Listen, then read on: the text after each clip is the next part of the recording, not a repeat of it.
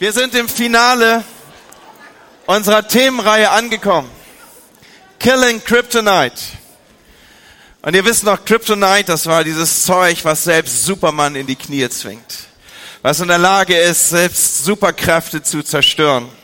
Es ist diese Substanz, die, ja, wir kennen aus unseren, zumindest aus meinen Kindheitserinnerungen, ja, Superman war der Held meiner Jugend.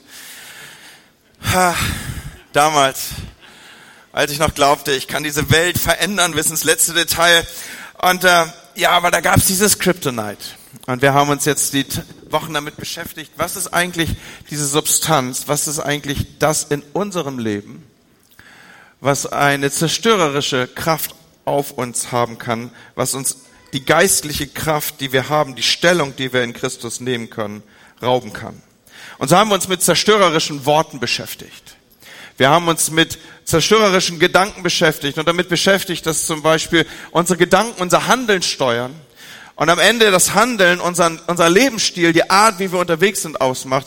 Aber alles startet in unseren Gedanken und wenn wir es nicht in den Griff bekommen, unsere Gedanken zu führen, dann wird es schwer werden, auch unser Leben entsprechend zu gestalten. Ich weiß nicht, ob es dir auch so geht, aber ich glaube, man kann das immer wieder, gerade am Anfang des Jahres beobachten, dass es viele Menschen gibt, die haben aufstrebende Vorsätze, aber abstürzende Gewohnheiten. Aufstrebende Vorsätze, aber abstürzende Gewohnheiten. Was meine ich damit? Damit meine ich, ich werde mehr Sport machen. Und ich glaube, es gibt äh, sogar statistisch belegt keine Monate, in denen mehr McFit und andere äh, Verträge gezeichnet werden als in den ersten Wochen des Jahres. Und da sind diese aufstrebenden Vorsätze. Ich werde mein Leben radikal verändern. Spätestens zum Sommer werde ich einen Sixpack-Bauch haben. Und zwar einen richtigen, also nicht einer, der dadurch entsteht, dass man sich lange genug gegen einen Bauzaun lehnt, sondern einen richtigen, das Problem ist nur, wir haben nicht die entsprechenden Gewohnheiten zu diesen Vorsätzen. So, wir haben aufstrebende Vorsätze, aber abstürzende Gewohnheiten. Wir wollen eine Sprache lernen. Wir wollen so und so viel an Gewicht abnehmen. Aber die Gewohnheiten ziehen uns nach unten. Und der Punkt ist der, um wirklich Veränderungen in dein Leben zu führen, brauchst du neben diesen aufstrebenden Vorsätzen auch aufstrebende Gewohnheiten. Sonst wird sich an der Sache nichts ändern. Die Gewohnheiten sind es, die dich nach unten ziehen. Und ich will uns auf diesen Punkt führen, dass ich sage, Wunsch und Vorhaben haben noch keinen Menschen wirklich verändern können. Nur der Wunsch als solches hat noch keinen Menschen nachhaltig verändern können. Da muss man handfest Schritte in die richtige Richtung gehen. Und das ist etwas, was wir in dieser Kirche immer wieder tun wollen. Wir wollen uns gegenseitig herausfordern, den nächsten Schritt zu gehen. Wir wollen eine Kultur unter uns schaffen, die sich in der Weise ausdrückt, dass wir einander ermutigen und sagen, was wäre jetzt dein nächster Schritt? Was wäre zu tun? Wir machen es sogar so, dass wir ein Programm hier diesem Programm Gestalt geben, das genau diesen Namen trägt. Next Steps. Dieses Angebot will dich begleiten in ein verändertes Leben hinein. Dieses Angebot will einen Unterschied, will dich auf einen Unterschied zuführen, dass du mit deinem Leben einen Unterschied machen kannst. Aber dazu ist es wichtig, dass du dir das nicht nur wünschst, dass du Einfluss hast, sondern dass du konkrete nächste Schritte gehst. So heute im Anschluss an diesen Gottesdienst wirst du nächste Schritte machen können und sei schon zu diesem Zeitpunkt herausgefordert, dich damit zu beschäftigen, weil du bist einzigartig designt und Gott hat einen Platz für dich und diesen Platz solltest du finden, weil aus der, diesem Einfügen in das, was Gott für dich hat und das Ausleben dessen, wie Gott dich geschaffen hat, daraus entspringt maximale Lebensqualität. Du kannst nicht mehr erreichen in diesem Leben, als in dieser Weise in das einzufinden, was Gott für dein Leben gedacht hat. Heute werden wir über etwas reden, was unser Leben vielleicht mehr beeinflusst, als wir glauben. Heute werden wir über Beziehung sprechen. Wir rufen deine Freundschaften auf, die Beziehung, die dich umgeben, falsch gewählte Beziehung, falsche Freunde, ein Leben in vergifteten Beziehungen haben das Potenzial, dir deine Kraft zu rauben. Sie haben das Potenzial, dich ähnlich wie Kryptonite von innen zu zerstören. Und schaut, wir müssen realisieren, dass wer wir sind und wo wir sind, das ist die Konsequenz und die Folge daraus, welche Menschen um uns waren und sind. Das gilt für das Gute wie für das Schlechte. Und nicht jede dieser Beziehungen sind selbstgewählte Beziehungen.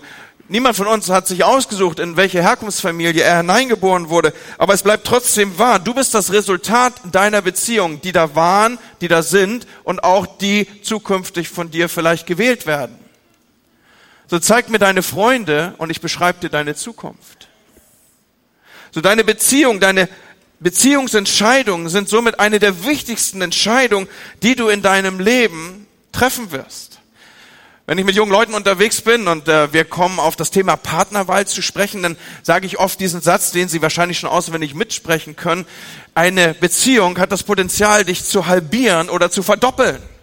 Und damit meine ich jetzt nicht äh, die Gewichtszunahme, die sie gewöhnlich einstellt, wenn man in eine Beziehung hineinmündet, die äh, sich irgendwie eheähnlich konstruiert. Ja, so das meine ich damit nicht, sondern wie gesagt, die Partnerwahl hat das Potenzial, dich zu halbieren oder zu verdoppeln.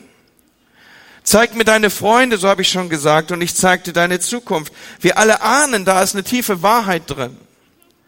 So, keine Frage. Beziehungen beeinflussen unser Leben mehr, als wir uns vorstellen können. Und schaut, hier ist das, was die Bibel dazu sagt. In Sprüche 27, Vers 19, ihr dürft gerne sitzen bleiben, ist nur dieser eine kurze Vers. Im Wasser spiegelt sich dein Gesicht, steht hier. Und durch die Menschen um dich herum erkennst du dich selbst. Als ich das das erste Mal gelesen habe, habe ich gedacht, das ist ja krass. Weil das bedeutet doch, so wie sich dein Gesicht im Wasser spiegelt, so spiegeln die Menschen um dich herum, wie du bist. Und dann rufen wir ja heute Morgen Beziehungen auf, die vielleicht vergiftet sind. Wir wollen uns damit beschäftigen, was sind zerstörerische Beziehungen? Was ist Kryptonite für mein Leben? Und ich habe neben den Worten, die sich wie Kryptonite auswirken können in deinem Leben, neben Gedanken, die sich wie Kryptonite auswirken können in deinem Leben, rufen wir heute Morgen Beziehungen auf, die sich wie Kryptonite auswirken können in deinem Leben. Dinge, die dich zerstören können, Dinge, die dir die Kraft rauben. Und so wollen wir in einem ersten äh, Ansatz zunächst mal solche vergifteten Beziehungen untersuchen. Wir wollen sie mal aufrufen, hier und dort mal einen Akzent setzen, damit du erkennst, was ich damit eigentlich meine. An der Stelle ist übrigens ein guter Tipp, dass du solche Gedanken mitführst. Und äh, wir leben ja in einem Zeitalter, wo man jetzt nicht unbedingt so eine Schmierklatte immer dabei hat, wenngleich ich liebe, dass du diese Hardcopy, wo man noch so richtig reinschreiben kann. Aber du kannst es natürlich auch mit deinem Smartphone machen oder so. Schreib Dinge mit. Wir sind übrigens eine Kirche, wo wir nicht sagen, du sollst das Handy ausmachen, sondern lass es ruhig an. Du musst nur die richtigen Sachen twittern, okay? Die richtigen Sachen auf Insta stellen, die richtigen Stories reinstellen. So stell die Predigt rein, stell irgendwelche Phrasen rein, so dass auch andere was mitkriegen von dieser Predigt. Okay? Aber nicht irgendwo wegsurfen, ne? sondern schon hier bleiben. So, also, was will ich sagen? Ich will sagen, wir wollen miteinander mal untersuchen, was, was wären denn ungesunde Beziehungen?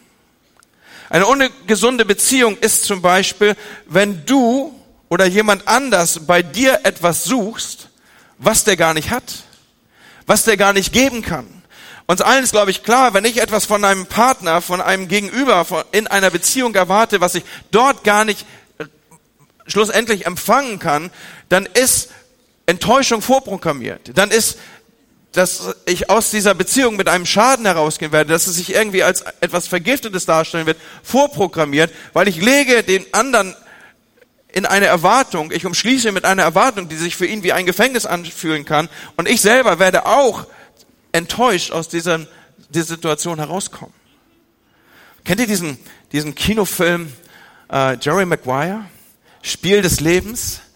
So, er, er ist schon ein bisschen älter, weil ich ja auch schon ein bisschen älter bin, ja. Und ich habe gerade, habe ich euch glaube ich schon an anderer, an anderer Stelle erzählt, ich habe ja so verschiedene Phasen, wenn ich so Filme gucke und Serien und ich ich hatte dann so Action, äh, äh, äh, ja und dann Braveheart und und diese, ihr wisst schon, ne, wo man so der der Mann im Mann so rauskommt und wo man dann sich auch einen ganz anderen Gang angewöhnt und so, ne. Und äh, ja, jetzt habe ich gerade so eine romantische Phase. Und Jeremy Maguire passt in diese romantische Phase. Es ist ein Film mit René Zellweger und Tom Cruise und äh, Jerry, das ist gespielt von Tom Cruise und René, das ist Dorothy und und da gibt es diese Szene. Ihr müsst euch, also auch wenn ihr den Film nicht kennt, ich versuche den zu beschreiben. Da gibt es diese eine Szene, diese eine Szene, auf die alles hinmündet. Äh, äh, Dorothy hat ihre Mädchenhausgruppe eingeladen und das ist, ihr müsst euch vorstellen, das ist eine große Mädchenhausgruppe gerade und und natürlich und sie reden und und Männer sind auch ein Thema und so. Und dann und dann, dann kommt Tom Cruise in, in äh, Platz in diese Kleingruppe rein, ja. Kleingruppe sind übrigens unheimlich wichtig und wertvoll. Das merkt man nicht zuletzt auch in diesem Film, ja. Und, äh, und dann, dann, dann, dann kommt Tom Cruise da rein und, und, und er gesteht ihr ihre Liebe. Das ist so, so über die Köpfe der Mädelshausgruppe. Sie steht auf der anderen Seite. Und, und dann, dann, dann, äh, mir kommt es vor, als würde er es hauchen, ja. Er, er haucht so zu ihr rüber. You complete me. Was so viel heißt wie du machst mich vollkommen oder du ergänzt mich oder oder was auch immer und, und sie sagt dann irgendwie shut up also so hör auf zu reden du hattest mich schon du hattest mich schon als du hallo gesagt hast Oh, Leute, ihr müsst es googeln, ja. Also sowas muss man googeln. Nicht jetzt, ne? Da sind wir uns einig, ja. Aber, aber diese Szene, du schmilzt dahin und, und du siehst, wie, wie, wie so, so Pipi in den Augen steht bei den Mädels, ja. Und, und das ist alles total, absolut romantisch. Ich liebe diese Szene. Aber so schön diese Szene auch ist, Sie ist eine glatte Lüge, Leute. Sie ist eine glatte Lüge, weil nichts und niemand kann dich komplett machen. Nichts und niemand, kein Mensch ist in der Lage, dich komplett zu machen.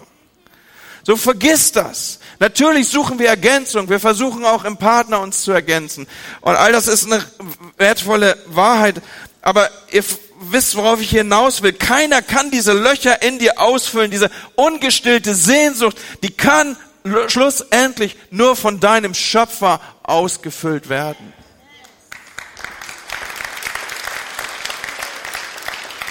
Und jeder Versuch, dies in und durch eine Beziehung zu einem anderen Menschen zu realisieren, wird schlussendlich in einer vergifteten Beziehung enden.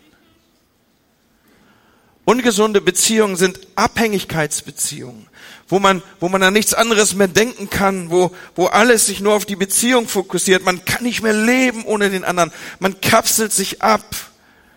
Man überschreitet dabei Grenzen. Es entstehen seelische Bindungen. Solche Abhängigkeitsbeziehungen sind ungesunde, vergiftete, kryptoneitische Beziehungen. Was ist noch eine ungesunde Beziehung? Eine ungesunde Beziehung ist, wenn jemand ständig die eigene Verantwortung delegiert. Wenn er immer sagt, du bist schuld du bist schuld oder die Umstände sind schuld oder meine Herkunftsfamilie ist schuld oder die Kirche ist schuld oder der Pastor ist schuld oder wenn, wenn immer andere, alle haben Schuld, nur du nicht. Das, das ist ein Anzeichen für eine vergiftete, für eine kryptoneitische Situation. Aber genauso auch andersherum, wenn jemand ständig so als Beschwichtiger, so als, als Retter in der Situation auftaucht, der immer die Verantwortung übernimmt auf Kosten der Wahrheit und auch der eigenen Selbstachtung, der, der, der immer sichtbar macht, okay, äh, äh, ich übernehme die Verantwortung, alles ist gut und, und, und, und nein, Dinge sind wahr und sie stehen offensichtlich im Raum, aber jemand anders beugt die Wahrheit und nimmt eine Position ein, wo er einfach, ja, das Falsche bleibt stehen im Raum, aber man tut so, als wäre es jetzt weg. Eine ungesunde Beziehung ist eine Beziehung ohne Nähe. Oder auch andere, anderes Kryptonite ist vergiftete Kommunikation. Damit meine ich eine Kommunikation, die Nähe und Wahrheit vermeidet. So Situationen, ich kann das nur schlagwortartig heute Morgen hier kurz aufblenden lassen, wo dann immer jemand sagt, es ist alles nur wegen dir. Oder beschwichtigend, ich mache ja alles, was du sagst, aber sei wieder lieb, lieb, ja, wo man wo man sich auf diese Position nimmt, wo man sagt, ja, alles wieder in Ordnung oder ich sag nichts mehr oder nur noch Belangloses oder, oder wo man versucht, Dinge wegzutheoretisieren. Ungesunde Beziehungen sind Herrschaftsbeziehungen, Beziehungen, in denen ich beherrscht werde, in denen ich in irgendeiner Form und Art und Weise manipuliert werde. Und Freunde, das meine ich jetzt nicht immer nur so ganz frontal und schnell erkennt, sondern ich meine damit auch Beziehungen, in denen ich umgarne, in denen ich mich unersetzlich mache, in denen ich dem anderen nonverbal zeige, wie wichtig ich für ihn bin oder wie gemein er zu mir war oder ich stelle ihn in diese Position, dass er mir etwas schuldet. All das sind am Ende Beziehungen, in denen Manipulation läuft. Es sind ungesunde Beziehungen. Und diese Dinge sind wie Kryptonite. Sie zerstören mich, wenn es mir nicht gelingt, sie zu identifizieren, um mich aus solchen Beziehungen heraus zu bewegen. Sich da in irgendeiner Form rauskommen. So, warum sage ich das? Ich habe euch ja ermutigt mitzuschreiben und ein paar Sachen für euch vielleicht auch zu reflektieren. Vielleicht findest du dich in einem einen oder anderen und denkst, hey, das ist interessant. Dem muss ich mal nachspüren. Warum verhalte ich mich so oder so oder bin ich hier in einer Konstellation, die mir am Ende nicht gut tut? Beziehungen, die sich wie Kryptonite auf unser Leben auswirken. Aber lasst uns heute Morgen an der Stelle zusammen lernen. Ich glaube, eine weitere, einen weiteren wichtigen Punkt, den wir aufrufen dürfen, ist der, niemand von uns lebt in perfekten Beziehungen. Also, dass es, dass es so etwas geben könnte um uns herum, ist auch eine Illusion. Aber wir können die vergifteten Anteile zunehmend stärker erkennen und können sie proaktiv angehen. Wir können sie entlarven und wir können sie verändern. Und wir sagen, das, das mache ich so nicht mehr mit oder aus dieser Situation gehe ich raus oder hier gewichte ich meine Beziehung anders zukünftig. Und damit führe ich uns auf, auf die nächsten Aussagen zu, die ich mit uns teilen möchte. Ich möchte nämlich sagen, an welcher Stelle investiere ich denn? Was vernachlässige ich? Was schleiche ich aus aus meinem Leben? Was reiße ich vielleicht radikal raus? Und an welcher Stelle investiere ich mich in Bezug auf Beziehungen? Und da ist mein nächster Punkt der, nähere, ernähre deine wichtigen Beziehungen. Also wenn du jetzt Anleitung brauchst, wie man mitschreibt, dann würde jetzt kommen, nähere, ernähre deine wichtigen Beziehungen. Und dazu gehört zuallererst mal, dass ich mir meiner Beziehung bewusst bin. Was macht denn eine Beziehung zu einer wichtigen Beziehung? Eine Beziehung wird dadurch zu einer wichtigen Beziehung, dass sie definiert ist. Damit ist zuallererst natürlich mal der Ehepartner gemeint, denn der Ehepartner ist eine definierte Beziehung. Jede Beziehung, die Vertiefung finden soll, braucht, dass sie Definition findet. Das passiert nicht von alleine. Wir alle kennen das. Natürlicherweise ist es so, dass aus dem Pool der Möglichkeiten man irgendwann jemand erwählt, und ich habe schon im ersten Gottesdienst gesagt, dass ich wahrscheinlich ein bisschen oldschool da unterwegs bin. Früher haben wir gesagt, willst du mit mir gehen? Ja, nein, vielleicht. Ja. Und wenn Leute miteinander gegangen sind, dann war das irgendeine Form der Definition. Und dann hat man diese Definition vertieft, indem man sich irgendwann verlobt hat. Und nach der Verlobung kam dann eben äh, das Ja-Wort, das man einander gab, die höchste Form der verbindlichen Definition einer Beziehung. Heute wechselt man wahrscheinlich irgendwie den Facebook-Status oder so und dann wissen alle Bescheid. Aber auch das ist ja eine Form der Definition. Eine wichtige Beziehung ist eine definierte Beziehung. Beziehungen sind dadurch zu einer wichtigen Beziehung geworden, dass man sie definiert. Und wenn sie dann definiert ist, dann muss ich sie nähren. Dann muss ich sie stützen, dann muss ich ihr, ihr Nahrung geben. Das ist das, was ich hier ausdrücken will. Sonst wird sie verkümmern. Da sagt der Ehemann zu mir, Pastor, bei meiner Ehe, da ist der Ofen aus. Und er will mir damit sagen, da läuft nichts mehr. Und während er mir das sagt, gucke ich ihn an und denke, pass mal auf, das, das Problem eines Ofens, das ist doch nicht das Problem eines Ofens, dass der Ofen aus ist, sondern das Problem bei einem Ofen, der aus ist, ist, dass kein Feuer drin ist, oder? Ich meine, das ist eigentlich ziemlich simpel, oder? Das Problem ist doch nicht der Ofen als solches, sondern das Problem ist, dass kein Feuer drin ist. Ein Feuer muss genährt werden. Und natürlich, klar, kann man ein glühendes Feuer wieder schneller entfachen. Aber auch ein kalter Ofen ist durch einen einzelnen Streichholz wieder entflammbar. Man muss ihm dann natürlich Nahrung geben und man muss es wieder aufbauen. Was ich sagen will, es ist Arbeit. Und um in diesem Bild zu bleiben, es ist Arbeit, in eine Beziehung zu investieren. Und vielleicht spreche ich heute Morgen in deine Ehesituation hinein. Man muss vielleicht rausgehen und man muss Holz spalten und man muss diese Spalten entsprechend klein machen, damit man Kleinholz hat und man muss es reintragen und man muss Vorbereitung treffen, dass die Restfeuchte draußen ist und dann muss man Zeitung zerknüllen und dann muss man zunächst kleine Stöckchen reinlegen und dann muss man pusten und dann qualmt es am Anfang und dann muss man ein bisschen mehr pusten, aber irgendwann wird dieser Ofen wieder ziehen, du kannst deine Beziehung durch einen Streichholz wieder in Gang setzen. So mach den Ofen wieder heiß. Ich fand das spannend, das habe ich in den Tagen jetzt, äh, als ich mich vorbereitet habe auf diese Predigt, irgendwo gehört oder gelesen, ich weiß gar nicht mehr, da, da sagte jemand, weißt du, das Gras auf der anderen Seite des Zaunes ist nur deswegen grüner, weil es gewässert wird. Was eine tiefe Wahrheit, oder? So wässert dein Garten und das Ding grünt und wird immer grüner. Anfang des Jahres habe ich meine Freundschaften neu definiert. Mit dem Ergebnis, dass ich realisiert habe, ich muss da investieren. Und das darf und soll mich auch etwas kosten. Tiefe und gute Beziehungen, sie entstehen nicht von alleine. Es ist genau wie in einer Ehe gewisserweise Arbeit. So nähere deine Beziehung. Gib nicht auf. Gib nicht auf in Bezug auf Freundschaften, die dir wichtig sind. Es ist nicht so schwer, wie du denkst. Und noch einmal, ein, ein verloschenes Feuer kann durch einen einzigen Streichholz wieder entflammt werden. Und lass mich das noch eben nachschieben an dieser Stelle. Ich glaube, es passt dahin. Gefühle folgen immer unseren Entscheidungen. Gefühle folgen immer unseren Entscheidungen. Sie folgen immer meiner Wahl. Lass dich nicht von deinen Gefühlen leiten, Mann. Und Frauen natürlich auch nicht. Leb dein Leben gestützt auf Entscheidung und nicht gestützt auf Gefühle. Das wäre zum Beispiel was, was man twittern kann, okay? So. Leb dein Leben gestützt auf Entscheidungen und nicht gestützt auf Gefühle. Habe ich euch noch? Seid ihr noch da? Dann geh mal, sag mal zu deinem Nachbarn, das war jetzt tief. Das war jetzt tief. Okay. So, nächster Punkt. Stellt zerbrochene Beziehungen wieder her. Hey, und das ist echt schmerzhaft. Stellt zerbrochene Beziehungen wieder her. Das ist, das ist schmerzhaft.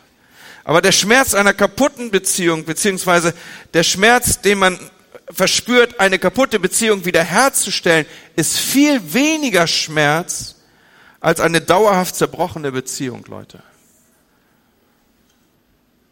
Der Schmerz, den man hat, reinzugehen und jetzt versuchen, eine zerbrochene Beziehung wiederherzustellen, ist weit weniger Schmerz als den Schmerz, den man hat, wenn man in einer zerbrochenen Beziehung zu leben hat. Und nicht immer wirst du diese Beziehung heilen können.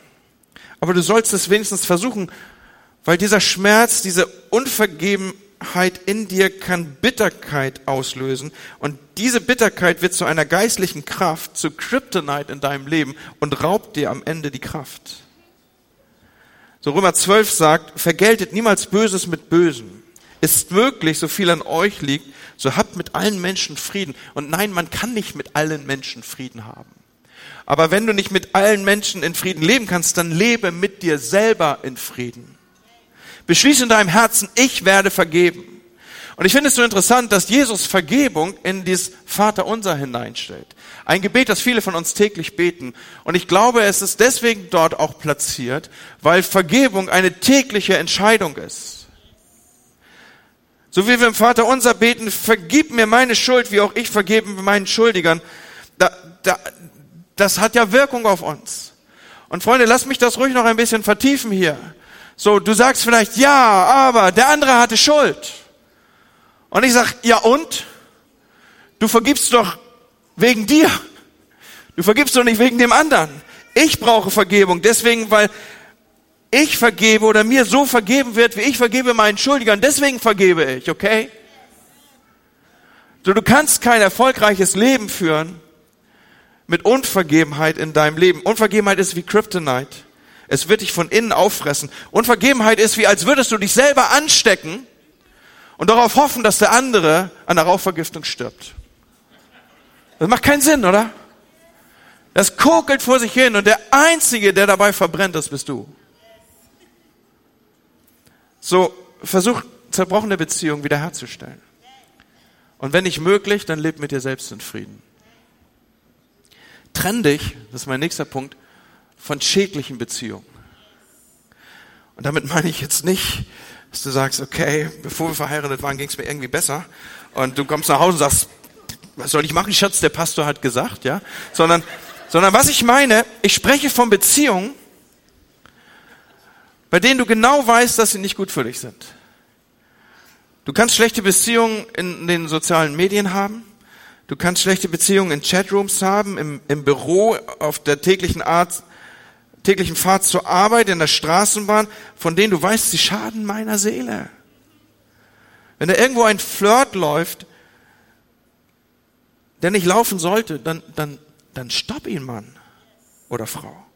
Und ich sag, ich sag mir das immer wieder, ich sag, Andi, setz dich wegen fünf Minuten Spaß ein ganzes Leben aufs Spiel. Setz dich wegen fünf Minuten irgendeinem eines Hormonskicks oder was auch immer sich da entsprechend entwickeln mag ein ganzes Leben. Du wirst, du wirst hunderte von Menschen enttäuschen und du wirst am meisten die, denen wehtun, die du am liebsten hast.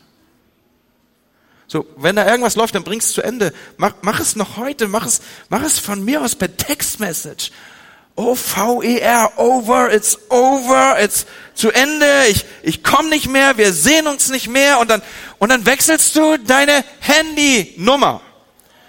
Also nicht die neuen iPhones jetzt zum Anlass nehmen, das Handy zu wechseln, sondern du wechselst die Handynummer, okay? Das meine ich ganz ernst. Und dann versuchst du so weit wie möglich wegzukommen und dann liest du als, als Selbsttherapie, liest du eine Woche lang Sprüche 5. Okay? Sprüche 5, das kuriert dich. Und wenn es nicht ausreicht, nimmst du noch 6 und 7 dazu. Leute, ordnet eure Beziehungen. Verändert das. Geht raus aus schädlichen Beziehungen. Paare, die zusammenwohnen, hört auf damit. Heiratet, ordnet eure Beziehungen. In Sprüche 13, Vers 20 steht, wenn du mit vernünftigen Menschen Umgang pflegst, wirst du selbst vernünftig. Wenn du dich mit Dummköpfen einlässt, schadet es dir nur. Manchmal ist das Beste, was man mit einer Beziehung machen kann, ist rauszugehen. Okay? Sag das mal nach. Manchmal ist das Beste, was man mit einer Beziehung machen kann, rauszugehen. Ja. Ist auch tief, ne? Richtig cool heute Morgen hier. 1. Korinther 15, Vers 33. Lass es, lass dich durch solche Sprüche nicht täuschen, steht da, denn schlechter Umgang verdirbt die Sitten. Krass. Okay, jetzt wird's ein bisschen freundlicher. Investiere, damit komme ich so ein bisschen ins Finale hier, investiere in ein paar wirklich gehaltvolle Beziehungen. Initiiere sie, entwickle sie, gestalte sie, bring sie zur Geburt. Viele Leute wünschen sich ja Menschen, die als Freunde um sie herum Aufstellung finden, Mentoren, die sie fördern, wir würden diese Menschen gern um uns haben, aber wir sind nicht bereit, Schritte in die richtige Richtung zu gehen. Dazu muss man nämlich Next Steps gehen. Erinnert ihr euch, die meisten haben aufstrebende Gewohnheiten, aber äh, aufstrebende Vorhaben, aber abstürzende Gewohnheiten. Die Bibel gibt uns hier einen interessanten Hinweis. Aus Hebräer 10, 25 möchte ich lesen. Versäumt nicht die Zusammenkünfte eurer Gemeinde, wie sich einige angewöhnt haben Ermahnt euch gegenseitig, dabei zu bleiben. Hm. Also in Bezug auf Beziehung gibt es auch schlechte Angewohnheiten. Und hier haben wir eine beschrieben, wie sich einige angewohnt haben. Ja, me and my Jesus. Ich brauche das nicht. Ich bekomme das auch alleine hin. Neulich habe ich jemand angeschrieben, hat gefragt, wo bist du eigentlich? Ich vermisse dich. Und dann hat er mir zurückgeschrieben, im Moment ist es so, dass wir glauben, Jesus allein ist genug für uns. Ich meine, frommer hätte ich es auch nicht ausdrücken können, oder? Jesus allein, also da kannst du sogar ein Lied drauf singen. Aber Leute, da hat jemand doch ganz grundsätzlich nicht verstanden, was Gemeinde ist. Da hat jemand ganz grundsätzlich nicht verstanden, was Christsein ist. Du kannst nicht alleine verheiratet sein und du kannst auch nicht alleine Christ sein. Das, das, das geht per Definition nicht. Wir sind zu einem Leib, zu, zu, zu, zu einer Hoffnung hineingetauft, hinzugefügt. Es bedeutet, ich gehöre zu einem Leib, in dem ich Funktion und Aufgabe habe, in dem ich bekannt bin und eingebunden, wo ich gebraucht und erkannt bin, in dem ich Beziehungen baue, wo ich in Beziehungen lebe, wo Menschen sind, die mich ermutigen, dran zu bleiben. So, welche guten und gehaltvollen Beziehungen baust du? Gebe ein paar kurze Antworten. Du solltest eine gute Beziehung zu deiner Kirche bauen. Du solltest eine gute Beziehung zu deiner Kirche bauen. Jeder sollte sagen können, das ist meine Kirche. Und hey, das muss nicht diese Kirche sein. Wenngleich ich dafür werbe und die ist ziemlich cool, diese Kirche. Ja. Also wir sind alle ein bisschen crazy, ein bisschen unperfekt und aber wir, wir laufen alle auf, alle auf Gnade, okay? Running on grace. Aber du solltest sagen können, da gehöre ich hin. Das ist meine Kirche. Das ist mein Zuhause. Du solltest unbedingt deine Kirche definieren können. Du solltest sagen können, hier gehöre ich hin. In der, in der Bibel stehen haufenweise Sachen, die du gar nicht machen kannst, wenn du nicht zu einem lokalen Leib gehörst. Also du und dein Jesus und dein Fernseher, das, das, das, das mag eine intime Beziehung sein. Aber es ist weit von dem entfernt, was das, was, was Christsein ausmacht und wie die Bibel das Leben als ein Christ beschreibt. Du gehörst zu etwas. Epheser 2, Vers 19 drückt es so aus. Ihr gehört zu Gottes Haus, zu Gottes Familie und die bildet sich sichtbar ab in einer lokalen Kirche. Du gehörst. So bau starke Beziehungen in deine Kirche. Und grundsätzlich gilt ja ohnehin dieses, dass du das Beste aus einer Beziehung herausholen kannst für dich, wenn du dich investierst und wenn du Teil dieser Beziehung bist. So, baue starke Beziehungen zu deiner Kirche. Und weiter, entwickle Beziehungen zu Freunden, die Gott lieb haben. Solche Menschen um dich zu haben, macht auch dich zu einem Menschen, der Gott mehr lieb haben wird. Solche Menschen bauen dich auf. Sie, sie ziehen dich nicht nach unten. Sie bauen dich auf, wenn du es brauchst. So wie wir es heute Morgen erlebt haben, ist jemand krank unter euch, dann stehen wir zusammen. Dann beten wir zusammen, dann, dann erheben wir unsere Stimme, dann, dann, dann zucken wir nicht zusammen und sinken zusammen und lassen den Kopf zwischen die Schulterblätter fallen und kauern uns zusammen auf unserem Platz, sondern im Gegenteil, wir schreien es zu Gott, bewege deinen starken Arm. Das ist übrigens wörtlich, so hat die erste Kirche schon gebetet. Sieh an, Schau hin, Gott. Greif ein. Wo verwirklicht sich dieses? In unseren Kleingruppen, in unseren Live-Groups. Wir glauben, dass wirkliche Veränderung im Leben immer im Kontext von Beziehungen geschieht. So, baue Beziehungen zu Freunden, die Gott lieben. Im zweiten, Im zweiten Kapitel von der Apostelgeschichte lesen wir, alle, die an Jesus glaubten, hielten fest zusammen und teilten miteinander. So, was teilten sie denn? Die Bibel beschreibt dann später, dass sie sogar besitzen und all diese Dinge teilten. Aber zuallererst teilten sie mal sich selbst. Sie teilten ihr Leben. Sie, sie waren miteinander unterwegs. So investiere in Freunde, die Gott lieb haben und baue sie um dich herum. Ich habe noch eine Sache. Entwickle Beziehung zu einem Team. Entwickle Beziehungen in ein Team hinein. Alles wirklich bedeutend in dieser Welt ist von einem Team gestaltet worden. Da habe ich zwei Wochen drüber nachgedacht über diesen Satz. Den habe ich irgendwo gelesen.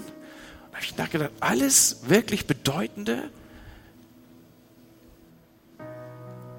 ist von einem Team gestaltet worden. Und dann habe ich diesen Bibelvers gelesen, zwei haben es besser als einer allein, zusammen erhalten sie mehr Lohn für ihre Mühe. Und ich denke, hä, das macht keinen Sinn. Wenn ich es alleine mache, dann habe ich den ganzen Lohn für mich alleine. Wieso sagt hier das Wort Gottes, wenn ich mit jemand anderen im Team zusammengestalte, dann ist mein Lohn größer? Und ich glaube, wir berühren eine tiefe Wahrheit, dass dann, wenn du anfängst, deine Gabe mit einzubringen, wenn du anfängst, dich zu investieren in etwas Größeres als du selbst, etwas, was höher, größer, stärker, ja, ich glaube, der Begriff ist richtig gewählt, was größer ist als du selbst. Dein Lohn wird überdimensional sein, viel mehr, als du alleine je erreichen könntest. Heute haben wir Step 4 von Next Steps. Und ich weiß auch nicht, warum der Heilige Geist es gerade so geführt hat, dass diese Predigt in Step 4 zusammenpasst. Worum geht's heute? Es geht darum, ein Team zu entdecken, wo du deine Begabung einbringst. Wir haben dieses Next Steps, ja. Du und Gott, du und deine Kirche, du und dein Design, so, du und deine Begabung, wie du geschaffen bist. Und, und heute wird es darum gehen, wie kannst du mit dem, was du bist, den Platz finden, wo du dich einbringst, dich in etwas Größeres investierst, als du selber bist. Und das Resultat wird sein, du wirst maximale Lebensqualität erfahren. Weil Jesus sagt, wer sein Leben gibt, der wird es gewinnen. Wer es verschenkt, der wird es gewinnen. So, wenn du, du willst, du willst pralles Leben im Überfluss? Investiere dich in etwas, das größer ist als du selbst. Und zu guter Letzt, entwickle deine Beziehung zu Gott. Jesus war eigentlich in jeder Hinsicht der ideale Beziehungspartner. Und ich will erklären, was ich damit meine. Jesus konnte Nähe zulassen und trotzdem knallharte Wahrheit sagen. Das ist ja manchmal gar nicht so einfach. Ne? Du bist mit jemand befreundet und äh, du hast vielleicht auch noch so ein bisschen harmoniesüchtige Anteile in dir. Und du denkst, wenn ich das jetzt sag, ja, dann guckt er mich drei Wochen mit dem Hintern nicht an. Das kann ich nicht bringen. Jesus hat da offensichtlich aus einer anderen Sicherheit herausgelebt, ja. Er war mit seinem Buddy, seinem Homie Petrus unterwegs. Und bei den Zwölfen gab es da nochmal so eine, so eine weitere Selektion von dreien, die immer überall mit durften, ne, so auf dem Berg der Verklärung und, und dann, wenn, wenn, wenn die Tochter des Jairus auferweckt wurde, das, da waren dann nicht immer alle Jünger dabei, da, auf jeden Fall war Petrus dabei, der saß immer wie bei ARD und ZDF in der ersten Reihe. Der war ganz dicht dran. Und Jesus lebt totale Nähe zu ihm. Aber er hat überhaupt keine Mühe, an einem Punkt sich umzudrehen und zu sagen, Satan, weich hinter mich. Das sollte ich mal bringen, ne? Ich laufe so mit dir, so, ist alles ganz harmonisch, ich bin dein Pastor, du bist mein Schäfchen. Und dann sage ich irgendwelche schlimmen Worte zu dir. Versteht ihr, was ich meine? Hier, hier, hier ist eine Substanz gelebt, hier ist eine Beziehung abgebildet, die kann Wahrheit sprechen, obwohl hohe Nähe da ist. Jesus war nicht abhängig von der Meinung anderer Leute. Er, er musste auch nicht irgendwie um Aufmerksamkeit buhlen. Er, er konnte sich von seinen Eltern, von seiner Mutter abgrenzen. Ja, ihr wisst wahrscheinlich die Szene, auf die ich hier anspiele. Da, dafür gab es einen Grund. Jesus lebte zutiefst aus der Beziehung zu seinem Vater. Bei der Taufe wird das sichtbar. Da, da kommt Gott und diese Stimme aus dem Himmel und die Gegenwart Gottes ist in Form des Heiligen Geistes in diesem in dieser Taube sichtbar und es kommt diese Stimme, du bist mein geliebter Sohn, ein, ein, ein, ein totaler Zuspruch, eine, Mehr Annahme geht nicht als in diesem Moment. Jesus steht auf dem Fundament der Annahme durch seinen Vater im Himmel und das, das macht ihn unabhängig. Das macht ihn frei, anderen zu begegnen, in tiefe Beziehungen hineinzugehen, ohne dass er emotionale Forderungen an andere hatte oder Wünsche oder Projektion oder Erwartung an sie richtete. Und warum mündig mit dieser Aussage? Weil du brauchst diese Beziehung zum Vater. Du brauchst eine Beziehung, in der du aus der Tiefe deines Herzens aber Vater sagen kannst. Alle anderen, alle deine anderen Beziehungen werden aus dieser Beziehung heraus konditioniert sein. Sie werden dir die Sicherheit geben. Sie machen dich frei, von anderen nicht zu fordern, was sie dir gar nicht geben können. Sie bewahren dich vor kryptischen Beziehungen, die die Kryptonite freisetzen könnten. Dieses tiefe Wissen, ich bin geliebt, ich bin erkannt, ich bin gewollt, ich bin gewünscht, ich bin ein Kind Gottes. Auf diesem Fundament stehend. Leute, mehr geht nicht.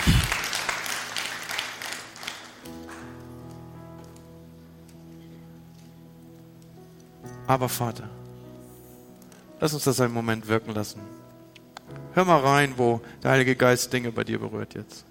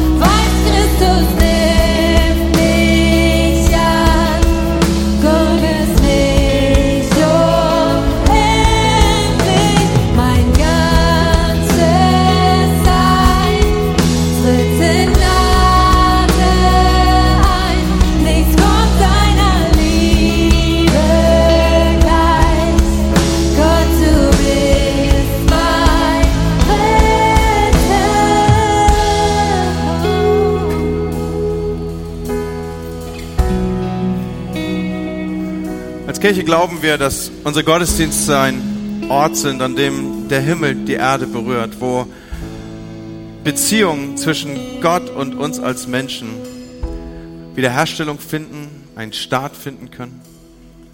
Und so bereiten wir in unseren Gottesdiensten jeweils den Boden dafür, dass du Gott ausdrücken kannst. Gott, ich, ich weiß um dieses tiefe Sehen in mir, dass jemand mich komplett machen könnte.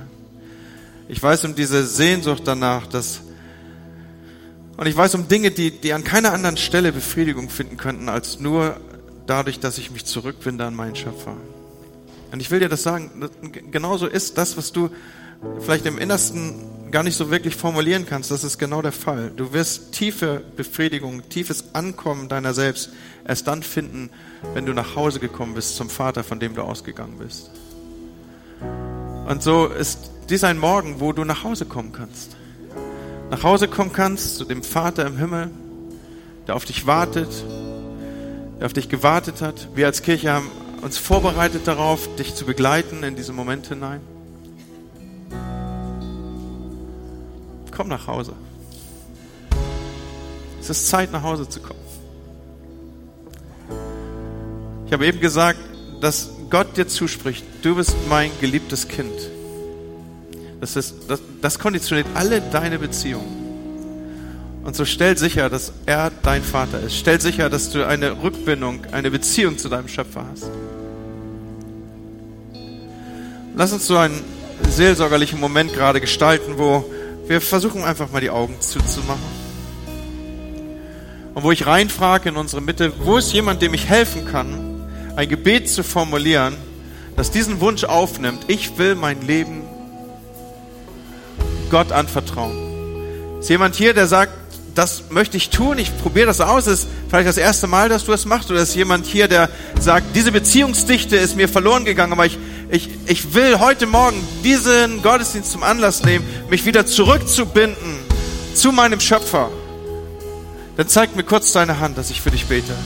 Und du musst es hochhalten, dass ich es gut sehe. Ist jemand hier, der sagt, das will ich an diesem Morgen machen? Dankeschön, ich sehe deine Hand. Ich sehe die Hand. Ja, ich sehe die Hand. Dankeschön. Vielen Dank. Ja, auch da oben. Ich sehe sie. Halt sie noch einen Moment hoch.